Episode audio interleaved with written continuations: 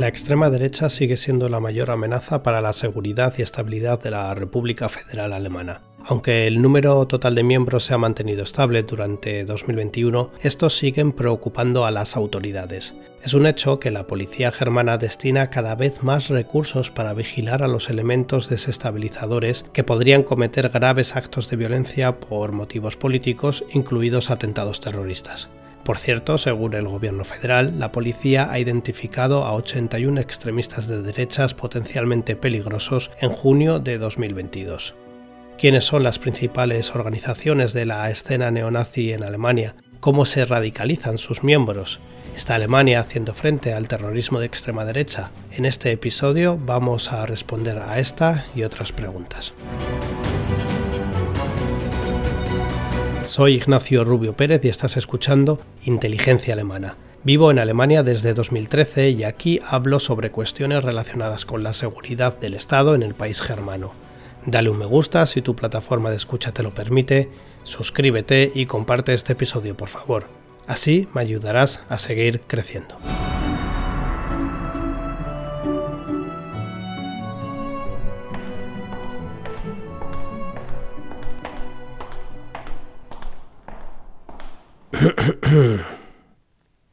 En la extrema derecha, la pertenencia a una etnia, nación o raza determina el valor de una persona. En una denominada comunidad étnica se ignoran los valores centrales del orden básico democrático libre. El nacionalismo, el racismo, el antisemitismo, el revisionismo histórico y la hostilidad a la democracia caracterizan a la agitación de la extrema derecha. Informe para la Protección Constitucional. Verfassungsschutzbericht de 2021.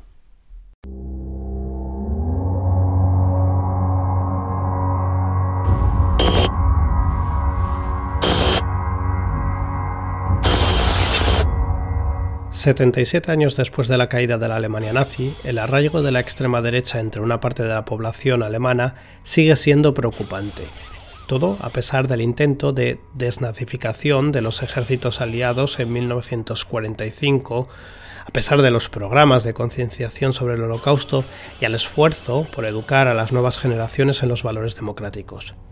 La extrema derecha es compleja, fragmentada, actúa bajo el radar, es peligrosa.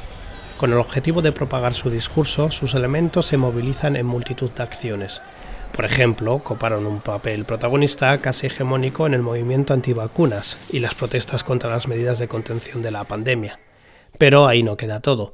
En Renania del Norte-Westfalia y en Renania-Palatinado, escenarios de las graves inundaciones de julio de 2021 en las que murieron 180 personas, los partidos de extrema derecha intentan pescar en aguas revueltas. Han querido usar la tragedia para captar a través del ofrecimiento de ayuda a los afectados.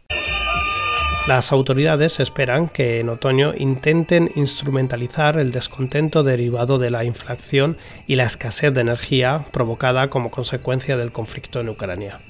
Algunos foros tradicionales de la extrema derecha germana son eventos como conciertos de música, competiciones de lucha. Especialmente preocupante es el ascenso de quienes quieren pasar a la acción directa. Importada directamente desde Estados Unidos, la denominada ideología de asedio 10 o Sigil-10 empieza a extenderse por el territorio. Sus seguidores proponen acciones de guerrilla contra infraestructuras y líderes políticos y sociales. Quieren agitar y polarizar a la sociedad para que se produzcan tensiones entre lo que consideran ellos una mayoría blanca y otras minorías étnicas. Su lugar de reunión son chats de Internet y otros servicios de comunicación online en los que el potencial de radicalización es más que evidente. Vamos a los datos del informe para la protección constitucional de 2021, un estudio anual elaborado por la Oficina para la Defensa de la Constitución, o Verfassungsschutz. Redondeando las cifras, en la actualidad se calcula que hay 35.000 miembros peligrosos de la extrema derecha en Alemania, 550 más que en 2020 y 1.870 más que en 2019. Pero miremos más en detalle. De estos extremistas, ¿cuántos estarían dispuestos a usar la violencia para conseguir sus objetivos? 13.500, un número que no ha dejado de crecer desde 2019 cuando se habían localizado unos 13.000. En este informe anual de 2021 llama especialmente la atención el número elevado de personas no pertenecientes a redes tradicionales de la extrema derecha, ya sean solitarias o pertenecientes a comandos que actúan fuera del radar. Son unas 15.000, entre los que se encuentran miembros de movimientos como los Ciudadanos del Reich, autogestionarios, el Movimiento Identitario de Alemania, Compact Magazine o el 1%. Capítulo 1. Los actores de la nueva derecha. Cuando se habla de nueva derecha nos referimos a una red informal de agrupaciones, individuos y organizaciones que agrupan a elementos que fluctúan desde el nacional conservadurismo hasta la extrema derecha. Las sinergias generadas de carácter antiliberal y antidemocrático buscan poner en jaque al sistema, y en ellas confluyen miembros de movimientos parlamentarios y extraparlamentarios. Se caracterizan por la acción y la movilización. Entre los actores de la nueva derecha germana encontramos al movimiento identitario alemán, webs como RexClick, Click Derecho, miembros como Compact-C o agrupaciones como 1%, 1%. También hay think tanks o laboratorios de ideas como el Institut für Staatspolitik, el IFS. Empecemos por el movimiento identitario alemán, el Identitäre Bewegung Deutschlands. Corría el año 2012 cuando nació este grupo que se presenta como un movimiento extraparlamentario de la juventud patriótica. Tiene de todo, una agencia de medios, Occident Media, una compañía de servicios financieros, Svanza 1, o incluso una tienda. Lo han intentado todo para colocarse a la cabeza del movimiento antivacunas germano. En febrero de 2021 fundaron una web, RexClick o Click Derecho, una herramienta que busca distanciarse del movimiento identitario, pero que ha querido instrumentalizar el desencanto generado por la pandemia para capitalizar apoyos. Por supuesto, RexClick defiende la conspiración del gran reinicio. Inciso. El Gran Reinicio sería un plan desarrollado por las élites económicas junto con la Organización Mundial de la Salud. Las restricciones para frenar la pandemia del coronavirus buscarían provocar deliberadamente un colapso económico y la formación de un gobierno mundial comunista, aunque dirigido en beneficio de poderosos capitalistas. Tal régimen eliminaría todas las libertades y derechos de propiedad, enviaría al ejército a las ciudades, impondría la vacunación obligatoria y crearía campamentos de aislamiento para aquellos que se resistieran. Algunos de los grandes valedores de esta teoría son personalidades como Maxime Bernier, Ezra Levant, Tucker Carlson, Paul Joseph Watson y Get Black. El movimiento identitario cuenta con conexiones en Francia y Austria. Vamos ahora con otro actor de la nueva derecha alemana, con la revista Compact. Tiene una andadura relativamente larga desde 2010, pero ha ampliado sus acciones a YouTube y a otras redes sociales. Durante el periodo previo a las últimas elecciones al Bundestag de septiembre de 2021, pusieron toda la carne en el asador para difamar a sus adversarios políticos. Se hablan de conexiones con Alternativa para Alemania y con el movimiento anti-inmigración Pejida. Compact recoge en sus páginas voces que se caracterizan por el antisemitismo, el revisionismo histórico y las teorías de la conspiración. Por supuesto, el Gran Reinicio es una de sus favoritas. Desde finales de 2015, la agrupación 1%, es decir, el 1%, ha reforzado posiciones dentro del espectro de la nueva derecha y se encuentra bien conectada con Magazine Compact C y con el think tank Institut für Staatspolitik, el Instituto de Política Estatal. El objetivo de esta asociación es lograr lo que denominan como hegemonía cultural en la esfera prepolítica, es decir, buscan crear contracultura para ello promueve debates a través de diferentes formatos como podcasts, vídeos o redes sociales.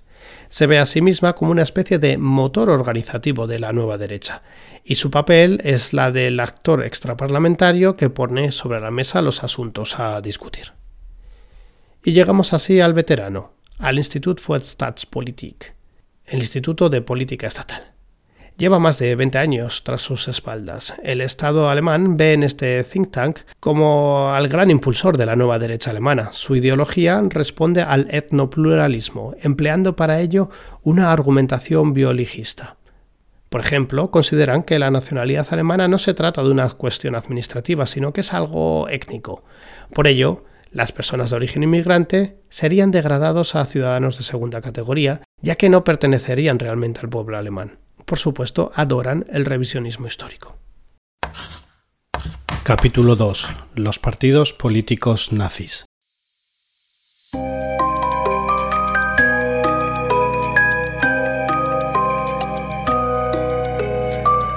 A diferencia del impulso de la nueva derecha, los partidos políticos de la extrema derecha tradicionales no están viviendo su mejor momento, por lo menos aquellos eh, a los que podemos describir como partidos tradicionales. En Alemania, las formaciones que se encuentran bajo la observación de la Oficina para la Protección de la Constitución son el NPD, es decir, el Partido Nacional Democrático de Alemania, Die Rechte o la derecha de Adrite Weg o la Tercera Vía y las Juventudes de Alternativa para Alemana, Junge Alternative für Deutschland.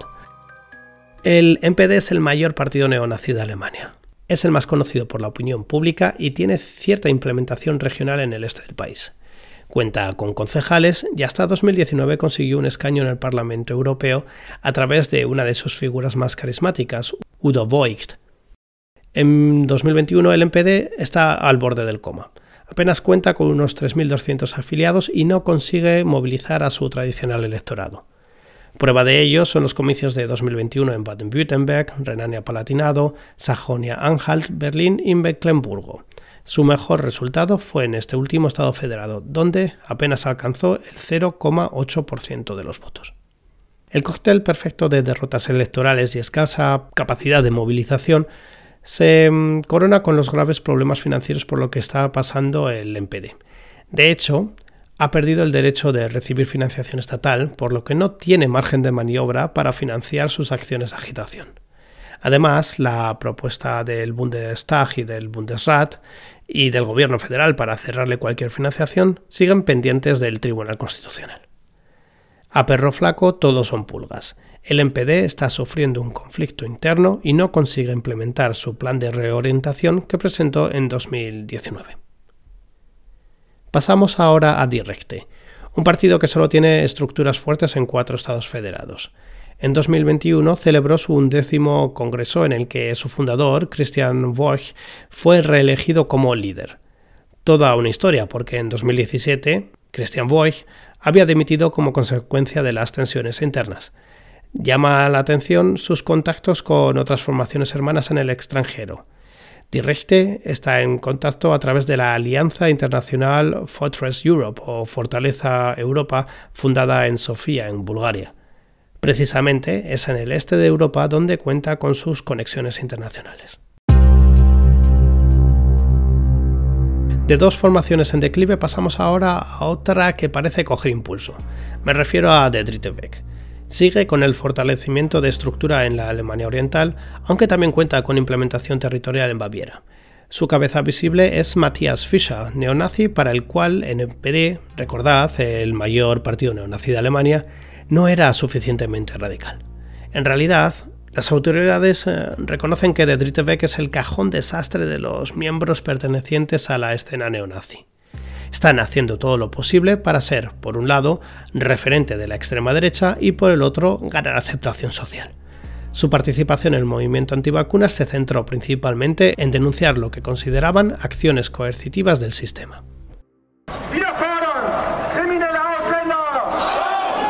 La herramienta principal de Beck es la provocación.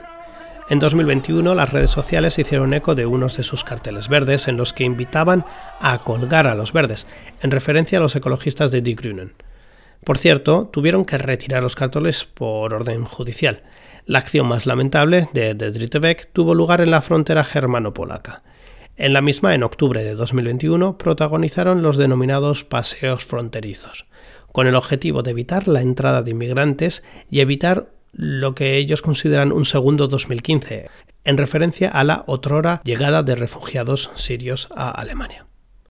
Terminamos el repaso a la extrema derecha tradicional con la alternativa joven para Alemania, las juventudes de alternativa para Alemania, de AFD. Desde 2019 se encuentran bajo la lupa de las autoridades, ya que ha desarrollado o ha articulado un discurso etnicista y racista. Las posturas islamófobas están muy extendidas en esta formación así como sus simpatías con el movimiento antivacunas. Capítulo 3. El plan de acción contra la extrema derecha. Der Rechtsextremismus ist nach wie vor die größte extremistische Bedrohung für unsere demokratische Grundordnung und die größte extremistische Gefahr für Menschen in unserem Land. Escuchamos a Nancy Fesa. Afirma que el extremismo de derechas es, entre los extremismos, la mayor amenaza para el orden constitucional de la República Federal y para sus ciudadanos. La prevención, la labor de las fuerzas de seguridad y la acción civil serían las herramientas para atajar este problema. El Ministerio del Interior no tiene dudas. La extrema derecha es la mayor amenaza para la República Federal. Por lo tanto, el Estado está en su derecho de luchar por todos los medios contra esta amenaza. Lo dicen claro. Nuestra democracia actúa, está atenta y se defiende. Y para ello en Alemania creen que hay que combatir a la extrema derecha de dos formas, con prevención y con mano dura, tal y como recoge el Plan de Acción contra la Extrema Derecha del Gobierno federal. Este plan de acción quiere lanzar un mensaje fuerte. La democracia sabe defenderse.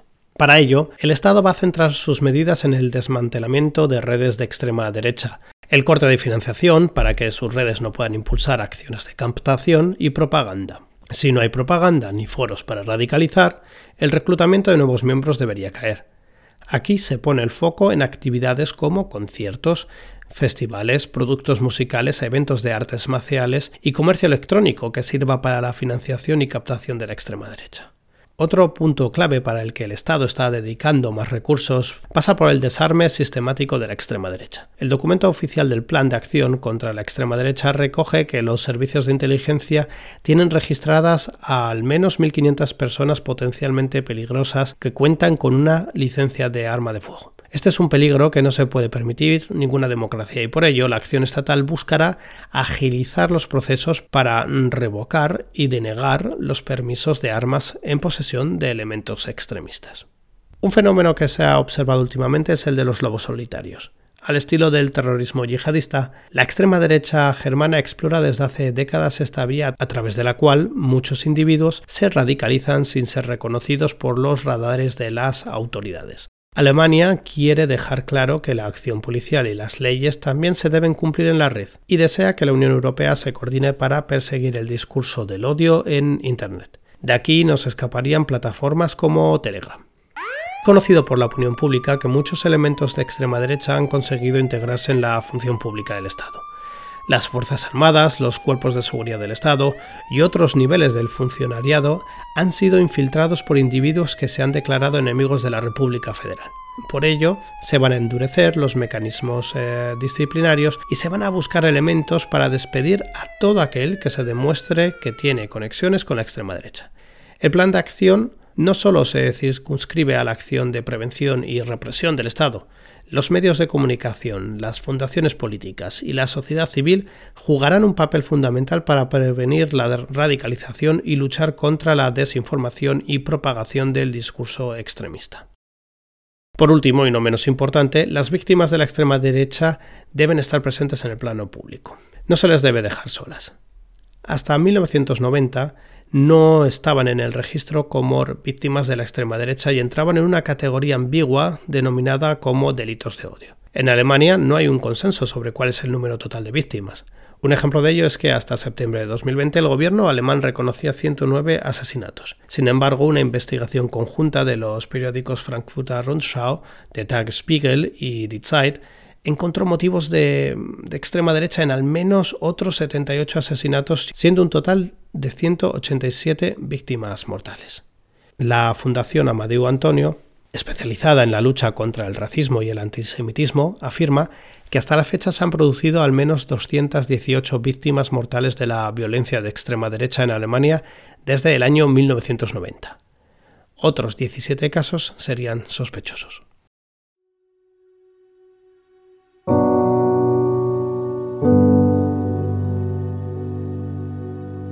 En esta ocasión no va a haber un cierre editorial. Me dejo a muchas víctimas, pero a continuación os nombro algunos de los grandes atentados perpetrados por la extrema derecha en Alemania. Incendio a la residencia de ancianos de la comunidad judía en Múnich, 13 de febrero de 1970. Siete muertos. Asesinato de Hamburgo Billbrook, 23 de agosto de 1980. Dos muertos. Atentado del Oktoberfest de Múnich, 26 de septiembre de 1980. 12 muertos. Doble asesinato de Erlanga, 19 de diciembre de 1980. Dos muertos. Asesinato de la discoteca de Nürnberg, 24 de junio de 1982. Tres muertos.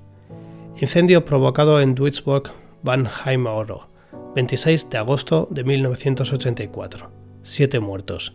Entre ellos tres niños de edades comprendidas entre 4 y 7 años, un adolescente de 15 y un bebé de 50 días. Incendio de Schwandorf, 17 de diciembre de 1988. Cuatro muertos entre ellos un niño de 12 años. Incendio de Lampertheim, 31 de enero de 1993. Tres muertos, uno de ellos un bebé de un año. Asesinato de Mühl, 21 de noviembre de 1992. Tres muertos, dos de ellos niños de 10 y 14 años. Asesinato de Solingen, 29 de mayo de 1993. Cinco muertos, tres de ellos niños de entre 4 y 12 años. Incendio de Stuttgart, 16 de marzo de 1994, siete muertos, dos de ellos niños de 2 y 4 años. Incendio de Lübeck, 18 de enero de 1996, 10 muertos, seis de ellos niños y menores. Asalto de Bad Reichenhall, 1 de noviembre de 1999. Cuatro muertos. Ataque a la policía en Dortmund y Qualtrop, 14 de junio de 2000. Tres muertos. Asesinato de Oberrat, 7 de octubre de 2003. Tres muertos. Incendio de Kandel, 6 de diciembre de 2003. Dos muertos. Asesinato a la discoteca de Heidenheimer, 19 de diciembre de 2003. Tres muertos, todos menores.